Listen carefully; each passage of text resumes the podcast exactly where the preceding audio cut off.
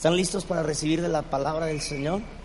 Quiero hablar del tema sin condenación para vivir en plenitud. Dios quiere que tú vivas en plenitud, amado. Dios no quiere que tú estés caminando bajo un sistema de culpa, de condenación, de vivir sintiéndote indigno. Te quiero preguntar, ¿quién es digno? ¿Quién es digno de venir delante del Señor? ¿Quién es digno? ¿Quién, merece estar cerca del Señor? No hay justo ni aun uno, no hay ninguno bueno, no hay quien busque al Señor, dice las Escrituras, pero gracias al Dios Padre Celestial que envió a su Hijo Jesucristo y cambió todo ello. Amén. Y hoy quiero que reflexionemos acerca de esto. Y quiero que abras tu Biblia en Romanos capítulo 6, verso 23. Romanos capítulo 6, verso 23 dice, porque la paga del pecado es muerte, mas la dádiva de Dios es vida eterna en Cristo Jesús, Señor nuestro. Lo podemos leer juntos, por favor. ¿Listos? Una, dos, tres. Porque la paga del pecado es muerte, mas la dádiva de Dios es vida eterna en Cristo Jesús, Señor nuestro. Amado Dios, a ti doy toda gloria y toda honra y ruego que tu Santo Espíritu nos lleve a toda verdad, danos tranquilidad, danos paz y podernos concentrar. A ti toda gloria por lo que estarás haciendo y aún a pesar del clima, ayúdanos Señor a recibir de ti. Amén. Si alguien se duerme, déjelo. No hay falla. Bien, ¿cuántos saben que Dios les ha perdonado todo pecado y toda culpa. Ahora, el problema, ¿sabes? Es que ciertamente todo pecado, diga conmigo, todo pecado debe ser juzgado. No hay un acto, amado, pecaminoso que no sea juzgado. Todo pecado debe de ser juzgado. Por esa razón, cuando tú y yo, amado, venimos al Señor Jesús cargados de muchas maldades, y si se expusiera usted y un día fuera bien honesto y dijera, pastor, quiero decirles todo lo que yo era, algunos diríamos, ya ni lo saludo. No, hombre, no, no, no, hija, no te acerques a ese, mejor así déjalo de lejitos. Porque Dios de verdad nos hace nuevas criaturas, amados. Pero eh, eh, aquí me, quiero dirigir a un grupo de nosotros dentro de la iglesia, que aunque sabemos que, Dios nos perdona y su sangre preciosa nos limpia porque hemos confesado nuestros pecados, puede suceder que hay alguno de nosotros que aunque ya hemos disfrutado de la gracia del perdón, pero emocionalmente y en nuestros pensamientos todavía nos sentimos en culpa. Y aún a pesar de ya tener tiempo en el Evangelio, estamos limitados, imposibilitados para adorar, para exaltar al Señor, para servirle aquí en la iglesia, para ser ese cristiano que Dios anhela, porque sabes, hay algo que te está recordando lo que tú hiciste. ¿Sí me explico? Eh, ¿Alguien ha hecho algo malo? Todos. Pero ¿alguna vez has hecho una, algo que, que no quieres que cuando se junta la familia lo hablen? Y como que siempre sale la tía chismosa, gandalla, mala onda.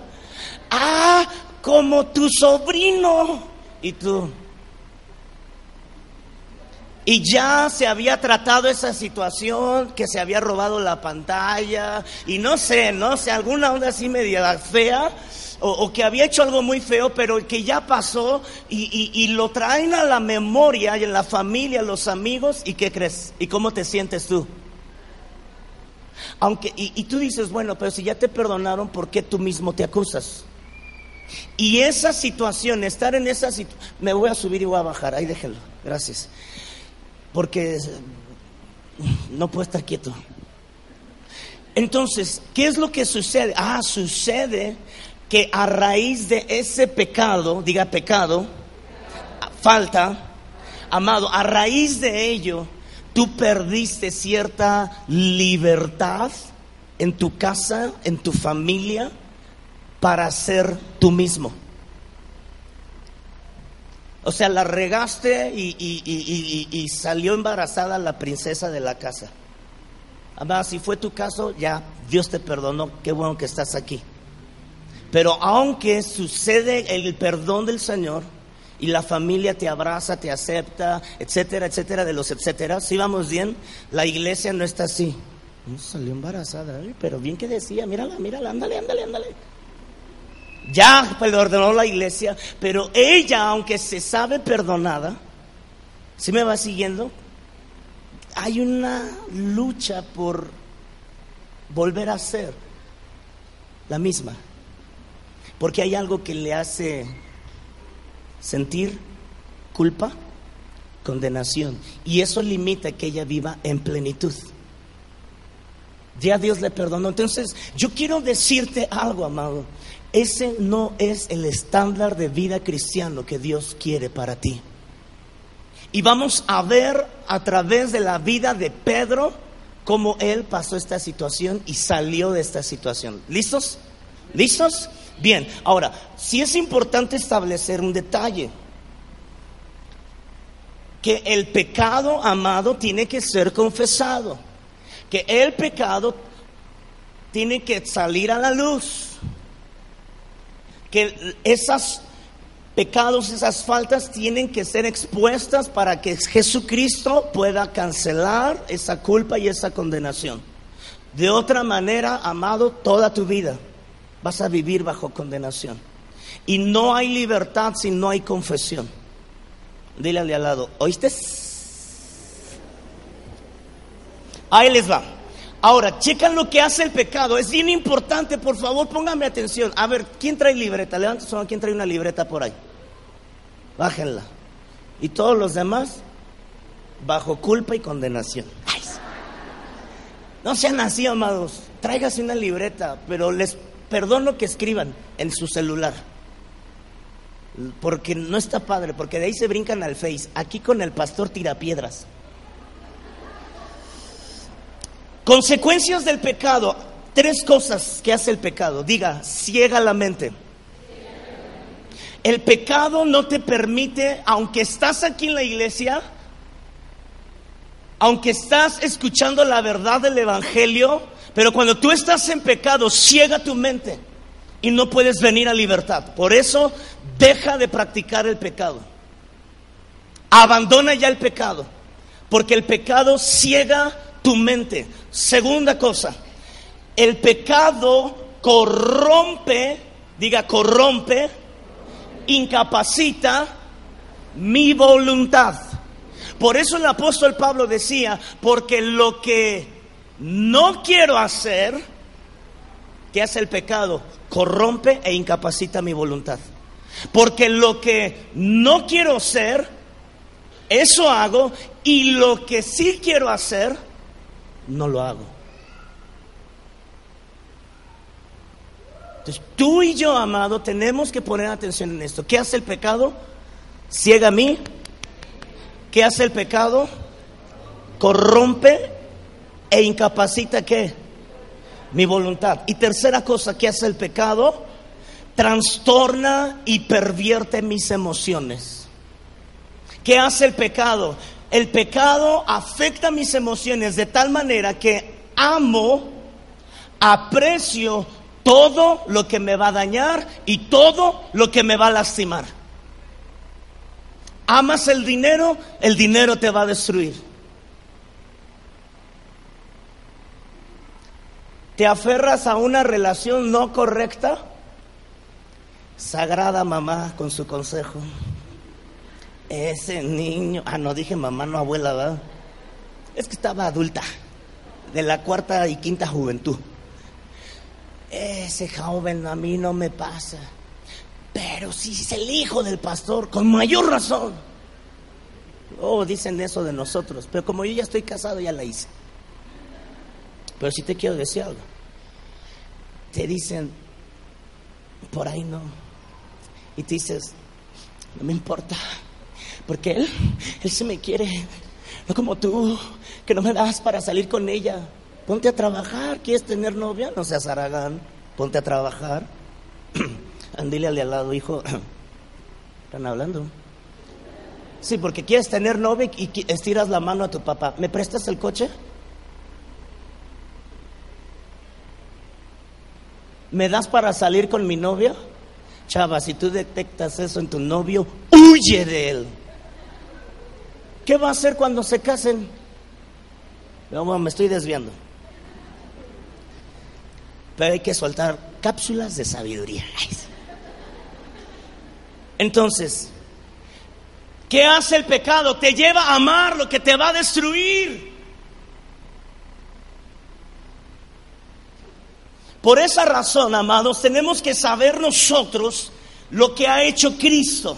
Amén. ¿Qué dice Isaías 53? ¿Qué ha hecho Cristo? Isaías 53 dice, ciertamente, verso 4, ciertamente Él llevó nuestras enfermedades. Amén.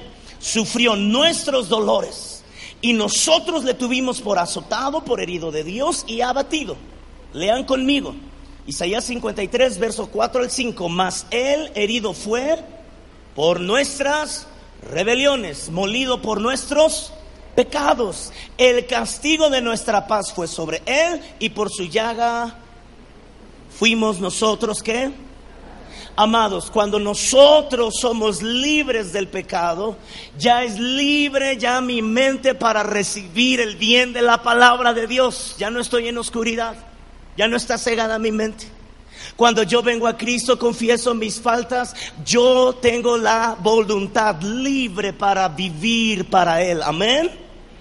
Y tercero, mis emociones han sido sanas y ahora yo le puedo dar todo mi amor a Él, al único que es digno.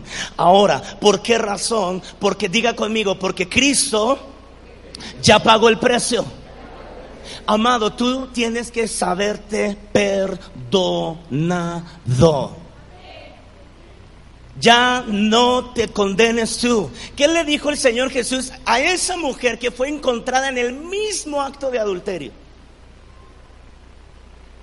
¿Qué le dijo? ¿Dónde están los que te iban a echar rocazos? Esa es mi versión. Reina Valedora. Usted no sabe, lea, lea más. ¿Qué dijo? ¿Dónde están? ¿Dónde están? No, pues cuando tú dijiste que el que fuera libre de pecado, desde el más viejo hasta la pirinola esta, todos se fueron. ¿Qué le dijo? Ni yo te condeno vete, no peques más. No le dijo, ah, ¿verdad? Pero bien que estabas ahí con aquel, bien que estabas ahí con aquel. Ven, ven, ven, mijita, te voy a poner aquí enfrente de toda la iglesia. Miren, miren lo que hizo, miren lo que hizo. La avergonzó, la humilló. Ella ya sabía lo que había hecho. ¿Qué hizo el Señor? Quitó culpa, quitó condenación, porque cuando es quitada la culpa y la condenación y somos reconciliados con el Padre a través de Jesucristo, entonces nuestra vida es totalmente transformada y podemos vivir en la plenitud de Dios. ¿Quién te condena? Este. Pues no le hagas caso, porque siempre hay fariseos dentro de la iglesia. Se nos han metido fariseos en la iglesia que siempre están diciendo, mm, no has ayunado, ¿eh? Y eso que estás en alabanza. Mm, ¿Tú eres servidor? ¿Por qué no viniste a la oración? Yo sí vengo. Y todos esos benditos hermanos, te tranquilo. No se enoje con ellos, ámelos. Porque usted necesita aprender a amar y hay gente difícil de amar con la que vas a aprender a amar. Entonces, si una vez usted dijo, Dios enséñame a amar, pues por eso te puso esa mujer. No lo entendieron. Ah, ¿verdad? Es que no quiero que se duerman. Amor, puedes dormir. Primer carta a los Corintios, capítulo 6, verso 9. El récord es acabar a la una y media, ¿está bien? Primer carta a los Corintios capítulo 6, verso 9, dice, ¿le ponen ahí en las pantallas? ¿No? Qué bueno. Ah, allá atrás me dicen los textos. Despierten Aramis, por favor. Ok, primer carta a los Corintios capítulo 6, verso 9.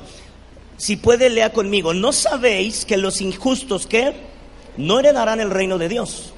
No erréis, ni los, ni los, ni los, ni los, ni los ladrones, ni los avaros, ni los borrachos, ni los maldicientes, ni los estafadores heredarán el reino de Dios. ¿Cuántos dicen, pues ya para qué vine a la iglesia, ya me voy?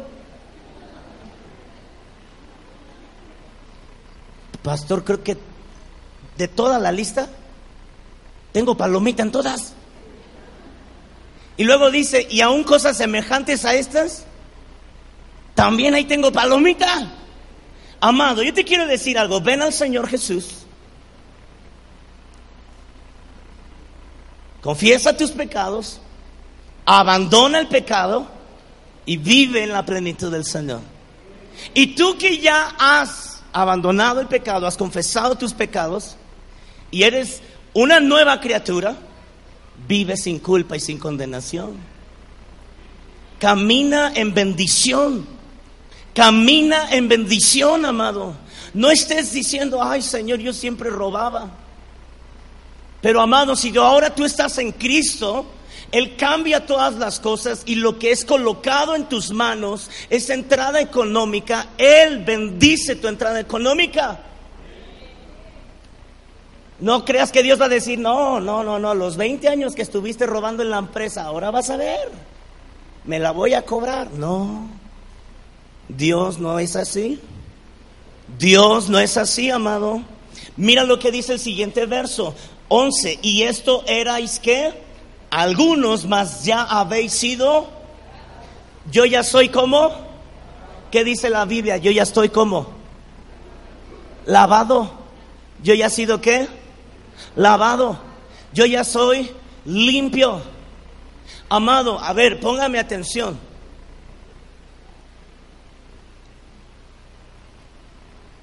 Ahí está, es, es presente continuo, se llama el verbo.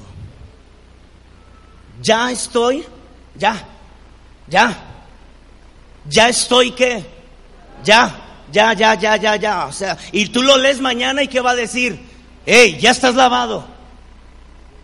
Ya, libre de esa culpa, libre de esa condena. Pastor, es que hice algo horrible. Aunque tú hayas asesinado y tus manos estén llenas de sangre, si tú has venido a Cristo, has confesado tus pecados, tú eres una nueva criatura. Y si tú piensas que Dios no te puede usar, lee la vida de Moisés. Era un asesino que Dios transformó. Entonces no me ponga pretexto.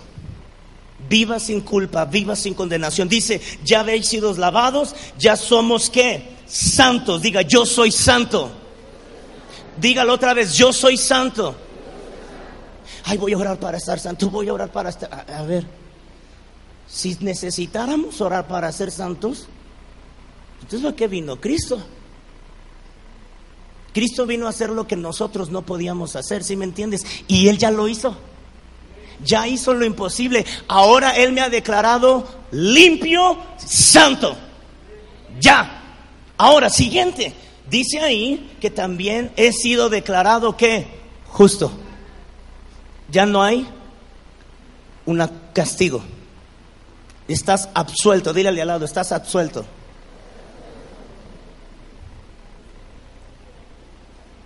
Salmo 32.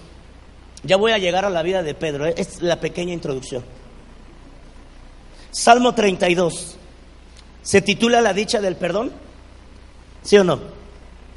¿Sabes cuál es la dicha del perdón? No que Dios te perdone, sino que tú aceptes el perdón que Él ya te dio. ¿Cuál es la dicha del perdón? Que el que se sabe perdonado vive completamente feliz. Ese cristiano amargator Dios me limpió, porque yo era una mala persona, mala, malísima. Aburre. El que se sabe perdonado está feliz. A ver, sonríale al de al lado. Sonrisa de que te han perdonado. Oiga, ¿tú crees, ¿tú crees que alguien que lo iban a meter a la silla eléctrica o lo iban a ejecutar, que le digan, alguien ya tomó tu lugar, puedes salir, eres libre? Ok, está bien. ¿Están seguros que no necesitan a alguien que se muera? Algunos de ustedes traen ese rostro cuando vienen aquí a adorar al Señor. En ti confiaré, tu promesa sigue eres. El que se sabe perdonado como el tío Narciso, feo pero macizo, canta. Son de los míos. Papá la otra vez en un congreso de jóvenes en la iglesia dice que yo canto como Alex Lora. Yo necesito sanidad del alma. Y sus risas me dañan.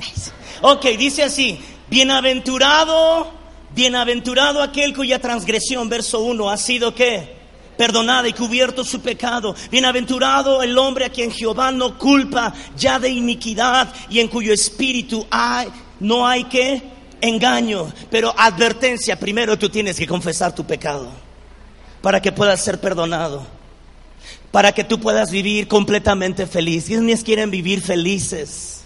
Hay algunos que se acercan a papá, al Padre Celestial y vienen como siervos, Señor, puedes sanarme. Y otros llegamos como hijos, porque sabemos que somos hijos y somos perdonados. Tú te tienes que mover en esa libertad, amada iglesia. La Biblia dice en segunda carta a los Corintios, de modo que si alguno está escrito, verso 17, nueva criatura es. Las cosas viejas y las viejas, no, no, las cosas viejas pasaron y aquí todas son nuevas. Ahora vamos a venir con Pedro. Vamos a llegar con Pedrito. ¿Qué pasó con Pedro? Todo esto es para entender un poquito la vida de Pedro. Pedro era un hombre como usted, como yo, un pecador, que Cristo en cierto momento se acerca a su vida y le da una oportunidad. ¿A cuántos Dios nos ha dado una oportunidad de conocerle? Porque nadie puede venir al Dios si no se le es concedido. Amado y Dios en su gracia se manifiesta su vida y Pedro no fue ignorante, Pedro no fue duro, Pedro no se cerró y dijo, abro mi corazón a tu precioso amor. Y él se convierte. Mateo capítulo 4, verso 17 dice, desde entonces, Mateo 4, 17, comenzó Jesús a predicar y a decir, arrepentíos porque el reino de los cielos se ha acercado. Andando Jesús junto al mar de Galilea, vio a dos hermanos. ¿A quién? Una no es una palabra mexicana, ¿ok? Sino que todos, Simón, no, es Pedro. Y Andrés su hermano que echaba la red en el mar porque eran qué? Pecadores, pescadores, pescadores, pescadores. Y les dijo, venid en pos de mí y os haré pescadores de qué? Entonces dejando al instante las redes, ¿qué hicieron? Y desde ahí este hombre, Pedro, se convirtió de una manera radical. Radical, abandonó todo por seguir a Cristo. Esa es una manera de, tú que, de, que tú te puedes dar cuenta en tu vida y en la vida de otros de que alguien ha nacido de nuevo. Toda su manera de vivir es transformada. Toda, toda, toda. Si él estaba en un trabajo y ese trabajo no era correcto, conocí a un abogado hace muchos, muchos, muchos, muchos años. No voy a decir su nombre, pero se llamaba, ah, ¿verdad? Chismosos. Ok. Y, él estaba en un puesto en el aeropuerto, en la aduana, si se dice aduana, donde checan el cargamento y todo eso. Entonces ciertas personas amablemente le dijeron, este, 100 mil pesos a la semana, nada más cuando llegues cierta persona miras para arriba o te abrochas las agujetas. 100 mil pesos a la semana. un buen estudio o mejor estudio, una batería DW con tu sello. Hay algunos dijeron, ay Dios mío, este pastor nos viene a tentar. Este cuate le cimbró esa situación, habló con Pastor Carlos y le dijo, oh, papá, si tú te quieres mantener firme, tú te tienes que salir de ese lugar. Porque una deuda, una presión económica te va a llevar a ceder. El que ha nacido de nuevo no juega con el pecado. El que ha nacido de nuevo no, no, enfrenta el pecado. La Biblia no nos lleva a enfrentar el pecado ni a enfrentar la tentación. La Biblia nos dice, huye. Y dice, enfrenta al diablo. Y algunos le sacatean al diablo y enfrentan la tentación y siempre viven derrotados por la tentación y atados con el diablo. La Biblia dice, huye del pecado, huye de las tentaciones. Y al diablo, enfréntalo, te he dado autoridad, repréndelo. El que camina en Cristo, su vida es transformada. La vida de Pedro fue transformada totalmente. A, tal grado que llevó al Señor Jesús a su casa y sanó a su suegra. Yo ahí asevero, este hombre era una nueva persona. En serio, mira, en Mateo capítulo 8, verso 14 dice, Jesús sana a la suegra de Pedro. Jesús vino a su casa de Pedro y vio a la suegra de este postrada en cama con fiebre. Yo no me imagino que Pedro estaba.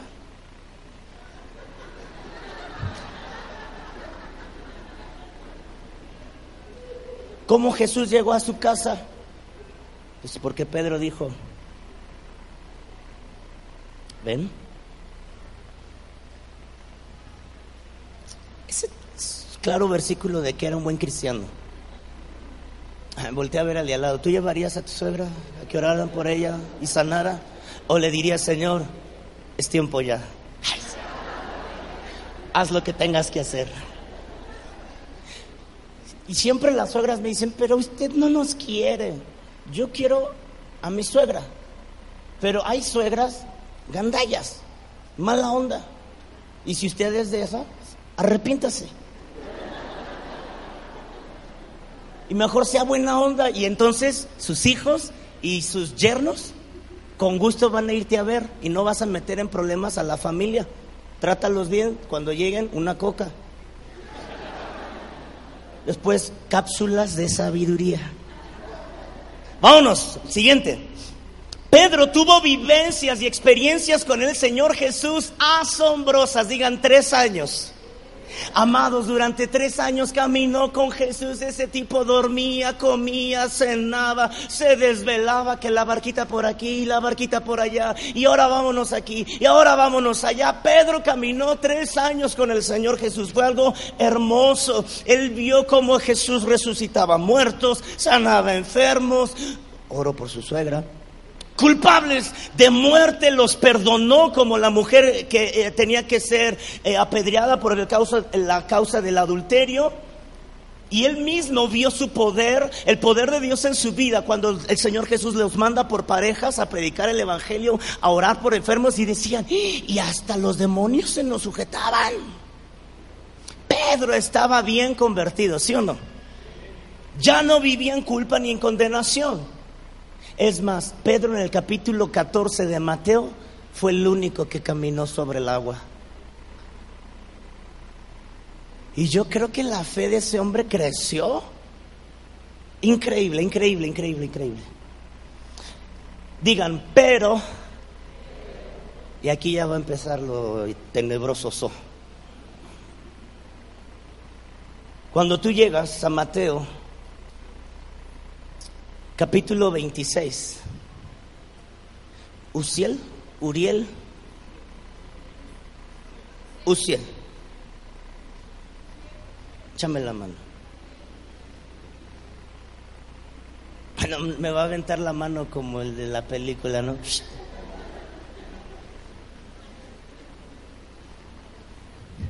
Ok. Mateo 26, ahí están. Muy bien. Mira, Pedro sentía que su fe era grande, fuerte. Pedro decía, ya no hay nada que yo tenga que aprender. O sea, yo ya llevo rato caminando con el Señor. O sea, yo caminé sobre las aguas. Actos de fe impresionantes. Sí, o sea, Pedro dice, pero hubo algo en la vida de Pedro que lo afectó mucho. Y fue un momento en el que el Señor dice, respondiendo Pedro, verso 33, le dijo al, le dijo al Señor Jesús, porque Jesús les había dicho que iba a morir, ¿verdad? Por causa de la maldad, dice, se, se van a levantar contra mí, me van a crucificar, pero al tercer día voy a resucitar. Y Pedro respondió y le dijo, aunque todos se escandalicen de ti, yo no. ¿Cuántos dicen, yo no voy a mirar atrás, pastor?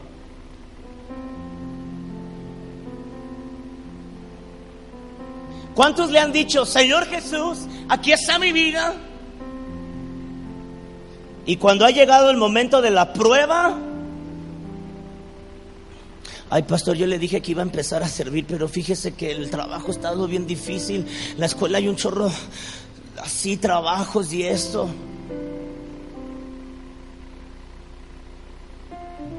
Hermanos, vamos a comprar un terreno, vamos a cooperar. Sí, pastor. Ay, pastor, fíjese que la economía estado un poquito difícil. Usted sabe, yo estoy con usted. Yo estoy con usted. Yo... sus besos, váyase a besar paredes. Cumpla lo que dijo. Porque circunstancias no puedes evitar. Momentos difíciles no los puedes evadir. Y él dijo, yo no me voy a escandalizar. Jesús les dijo, de cierto, de cierto te digo, esta noche antes que el gallo cante, tú me negarás tres veces. Y Pedro dice, no sabe qué madera soy. Yo caminé sobre el agua. ¿Y qué dijo? Aunque me sea necesario morir contigo, ¿qué? No te negaré. Y Pedro no pudo sostener lo que dijo. Porque en Mateo, ahí mismo en el 69, dice que Pedro estaba sentado, 26-69, fuera de, en el patio.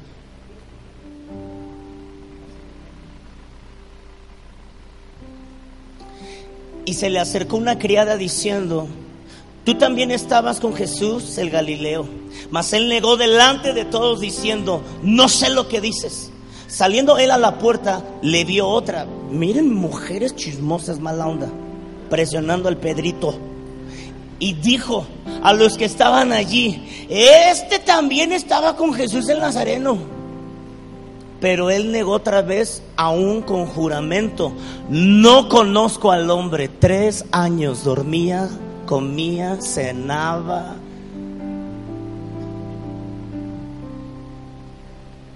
una relación, una amistad tan fuerte. No lo conozco. Uf. Avanzamos. Un poco después, acercándose los que ahí estaban, dijeron Pedro a Pedro, verdaderamente tú también eres de ellos, porque aún tu manera de hablar te descubre. Es que este se había convertido bien. Entonces él comenzó a qué? A decir lo que no tenía que salir de su boca y a jurar, no conozco a tal hombre. Tres años estuviste ahí. Y enseguida cantó el gallo. Entonces Pedro se acordó de las palabras de Jesús y sí que empezó a llorar amargamente. ¿Qué entró en la vida de Pedro? Culpa. ¿Qué entró en la vida de Pedro? Condenación. Dios ya lo había limpiado. Le habría dado libertad en su voluntad. Había sanado su corazón para que amara lo correcto. Dios lo usaba poderosamente. Tenía un buen plan Dios trazado para su vida, sí. Pero ahora todo se había desmoronado. Aunque Dios ya lo había perdonado. Algo cimbró su corazón y lo imposibilitó. Y quizás hay algunos que están así. Pero yo te quiero decir algo, hermanos. La Biblia dice que el Señor Jesús se acercó a Él. Porque todo lo que Él dijo no lo hizo. Yo no te voy a abandonar, lo abandonó. Yo no me voy a escandalizar, se escandalizó. Yo no te voy a negar, lo negó. ¿Te has dado cuenta que a veces todo lo que has dicho, Señor, no lo voy a hacer? Y lo haces. Pedro amaba a Jesús, amados. Cometió un grave pecado, un grave error, fue una situación fuerte. Pero en Juan capítulo 21, rápidamente, Juan capítulo 21, cinco minutos rompo récord. Ahora sí, porque siempre que vengo dicen, ah, este es el pastor que siempre termina bien tarde. Y se siente re feo que uno lo etiqueten. Ustedes saben que se me resbala. Pero dije no, una y media. Juan 21. ¿Lo tienen? Pues yo no.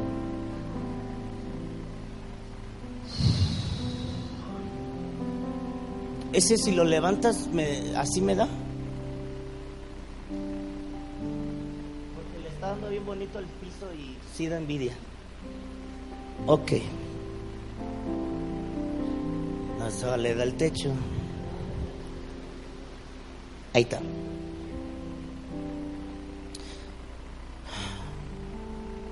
Dice en el verso 3, Simón Pedro les dijo, ¿qué les dijo? ¿Voy a qué? ¿Dónde Jesús encontró a Pedro? ¿De dónde lo sacó? ¿A dónde regresó? Su pasada manera de vivir. ¿Cómo se sentía Pedro?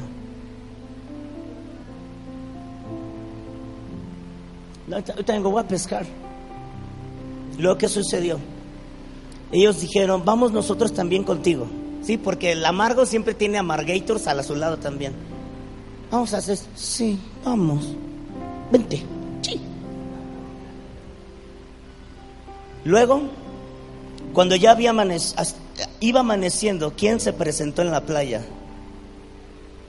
Mas los discípulos no sabían quién era y les dijo, hijitos, ¿tenéis algo de comer? Y ellos le respondieron, no. Él les dijo, echad la red a la derecha de la barca y hallaréis. Entonces la echaron y ya no la podían sacar porque la, por la gran cantidad de qué? Entonces aquel discípulo a quien Jesús amaba, Juan, dijo a Pedro, es el Señor, Simón, Pedro. Cuando oyó que era el Señor, ¿qué hizo Pedro? Andaba en paños menores. Se toma su ropita y ¿qué hizo? Y se aventó al mar. Ah, un clavado al mar ahorita.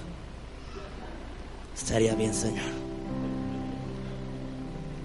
¿Por qué se avergonzó? Tres años. O sea, imagínate, tú es tu esposa. Dije tu esposa, ¿ok? Tu esposo. Tú, ay no. Y, sales del baño y tú, ay no me veas.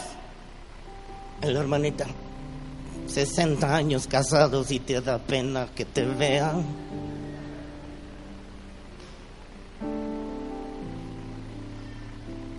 Pero la afinidad, la cercanía se había perdido porque no se sentía a gusto. Pedro lo vio y dijo, ¿qué me va a decir?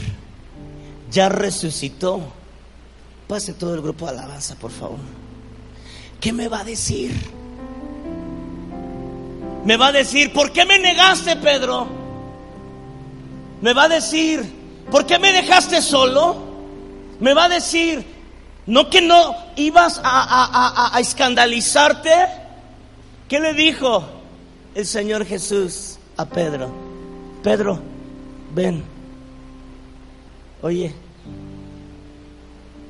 quiero hacerte tres preguntas. Oh, o sea, imagínate tener al Señor Jesús después de lo que hiciste, metidota de pata.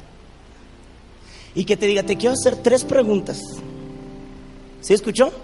Tres preguntas. ¿Tú qué estarías pensando? Es como cuando te dicen, el pastor quiere hablar contigo. Y volteas a ver a tus amigos y dices, chismosos. Y quemas todos tus pecados. El pastor quería saber cómo tú estabas, pero como ya soltaste la sopa, pues órale.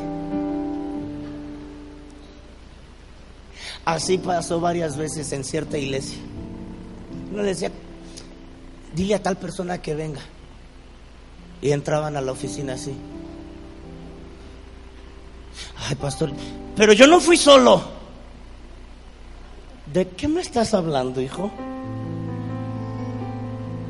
Yo quería preguntarte cómo estabas. Ah, no, no, no, todo bien, pastor, todo bien, todo bien, todo bien. ¿Cómo se sentía Pedro? ¿Cómo te sentirías tú que te diga, ven, ven, ven, pero tú solito?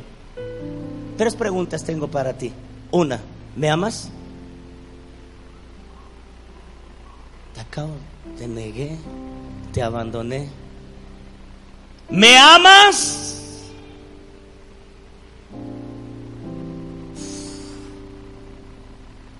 Y una vez más le dijo, Pedro, ¿me amas? Tú sabes que te amo. Y ahí Pedro fue reconciliado con el Señor.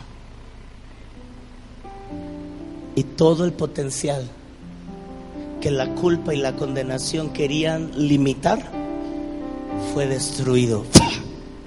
Y fue libre para ser ese apóstol a lo cual Dios lo había llamado a hacer.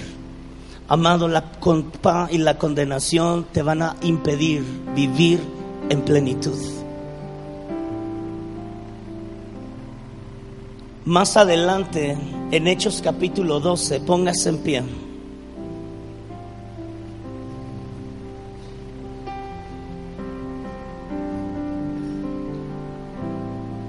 En Hechos capítulo 12.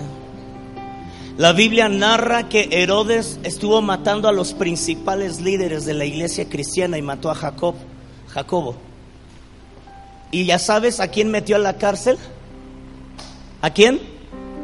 A Pedro. Era cuando la iglesia hacía oración y Pedro estaba en donde. Pero ahora Pedro, ¿sabes cómo estaba?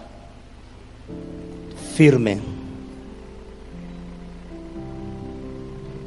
Aunque su vida otra vez estaba en peligro, porque estuvo en peligro cuando se expuso acerca de lo del Señor Jesús, pero ahora él no tenía temor, porque el amor de Dios cubre multitud de pecados y el amor de Dios nos da identidad, nos da seguridad. Y él ahora estaba firme y arraigado en el amor de Dios. Efesios 4 firme y arraigado en el amor del Señor. Y aunque estaba lleno de soldados, él estaba seguro, él estaba tranquilo, él estaba confiando en el Señor.